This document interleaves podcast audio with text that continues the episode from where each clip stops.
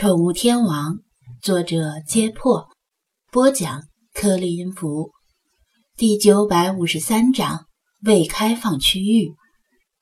看到手机屏幕上的精灵侦测提示，张子安第一反应就是刚才跑掉的那个东西，会不会是待捕捉的精灵？因为实在是太巧了。但是这又有两个疑点：一是他并没有通过游戏捕捉界面就看到了他；二是他的出现其实比游戏发出提示更早，起码在广场上时他就已经出现了。为什么游戏直到现在才提示？想来想去，他觉得可能的答案有两个。一是刚才那个东西只是路过的某只动物，并非是精灵。第二种可能，也许那是一只非常特殊的精灵。子安，怎么了？老茶见他面色有异，问道。张子安放下手机，盯着那个东西跑掉的方向，答道：“附近出现了一只精灵，我在想，会不会是刚才那个东西？”老茶略一沉吟，说道：“临渊羡鱼，不如退而结网。与其在这里瞎猜，不如追过去一探究竟。子安，你意下如何？”张子安深以为然。如果是精灵的话，是什么种类的精灵呢？他眯眼又看了看屋檐上那十只，不对。包括鸡在内的十一只异兽：龙、凤、狮子、天马、海马、酸泥、侠鱼、蟹豸、斗牛、行石，还有鸡。讲道理，这十一种异兽每个都有资格成为精灵，毕竟他们在屋檐上屹立了数百年，见证了明清两个王朝的兴衰更替。在他们的默默注视下，勇武有为或者昏庸无能的皇帝，像走马灯一样，你方唱罢我登场。但哪个皇帝也无法改变腐朽的封建王朝注定灭亡的命运。他们被放置在屋檐上，是为了镇宅避凶，但到头来，他们没有镇住这个宅，也没有让哪个皇帝避过凶。最终都只不过是一抔黄土而已，就连故宫本身也不再是皇帝的宅，而是成为博物馆，对全体人民开放，只要花了钱，任谁都能踏上一脚。另外，中国古代的房子都是木头做的，很怕失火，其中好几种异兽都跟水有关，但故宫历史上。也没少被烧过。尽管如此，这十一种异兽并不都适合成为宠物，其中也只有鸡勉强能算是宠物吧。既然连宠物都不是，能否成为精灵更是存疑。刚才跑掉的那个东西，虽然没有看清它的具体形貌，但从轮廓上判断，肯定不是鸡。至于海马，那是海中之马，并非日常生活中所说的海马。如果不是这十一只异兽形成的精灵，张子安又回想起自己产生被监视感觉，是在广场上唱国歌时。广场上不允许宠物进入，唯一的动物形状的物体就是华表上的石猴了。但这可能性更低。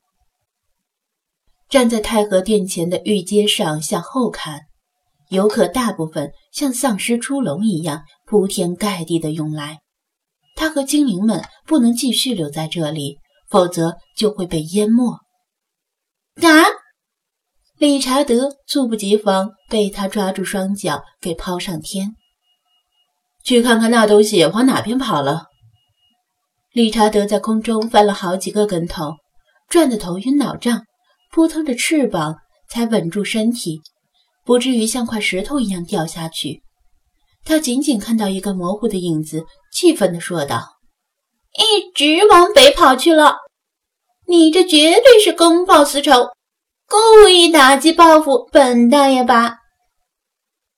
张子安肯定不承认，招呼精灵们走吧，反正咱们也要往北走，追过去试试，看能不能找到他。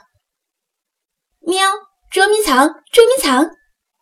星海兴奋地跃跃欲试，一马当先地窜出去。张子安怕有个闪失，和其他精灵们一起紧紧跟在后面。他之前答应过他在故宫里玩捉迷藏。没想到以这种方式实现了。在工作人员看来，空旷的故宫里只有张子安一个人，健步如飞，头也不回地穿过中和殿和保和殿，没有半点停下来参观的意思。心说：莫非是花钱来故宫里健身的？精灵们如果遇上自己稍微感兴趣的建筑，就跑过去看几眼，看够了再快跑几步跟上张子安。其实游览故宫的过程挺枯燥的，八千多间房子大同小异，每间房子的历史和故事又不是所有人都感兴趣。大部分没来过故宫的游客也就走马观花看个新鲜，之后。基本不会再来第二次。乾清门是连接内廷和外朝的重要通道，穿过乾清门，就来到了真正意义上的后宫。张子安回头看看，他已经把游客的大部队又甩出一段距离，便停下来喘口气，顺便寻找那只精灵的踪迹。理查德刚才又看见那只精灵穿过乾清门。之后跑向哪边就没看到。星海和其他精灵也在寻找。子安，我好像闻到了一些味道。菲马斯低头嗅来嗅去，突然抬起头说道：“哦，是那家伙的味道。”张子安也凑过去问道。菲马斯摇头，说不好，可能是吧。反正味道是新鲜的。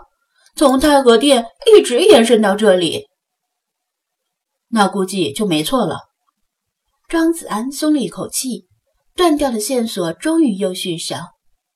他往哪边跑了？味道往那边延伸。菲马斯抬爪指了一个方向。喵，那家伙很会捉迷藏。星海表现得非常积极，毕竟这是一个很新鲜的对手。老茶也催促道：“子安，休息的差不多了，事不宜迟，咱们继续追吧。”张子安却没动地方，摇头苦笑道：“恐怕我追不了，要追只能你们去追了。”“为什么追不了？”威马斯一愣，以为张子安的意思是他的嗅觉有误。张子安扬扬下巴。看着那个方向，叹息道：“因为那边是未开放区域，不对游客开放。我去了就会被拦下来。”以前在滨海市图书馆捕捉到派的时候，他就曾担心派会不会出现在图书馆的古籍区或者儿童阅览区。若是这样的话，他根本就无法进入，就只能放弃捕捉。还好。派是出现在数字阅览区，这次又遭遇了相似的情况，但却没有上次那么好运。那个疑似精灵的家伙居然跑进了未开放区域，这可怎么办？硬闯吗？开玩笑，这可是天子脚下，有几个脑袋也不敢在故宫里硬闯呀。那就只能放弃了。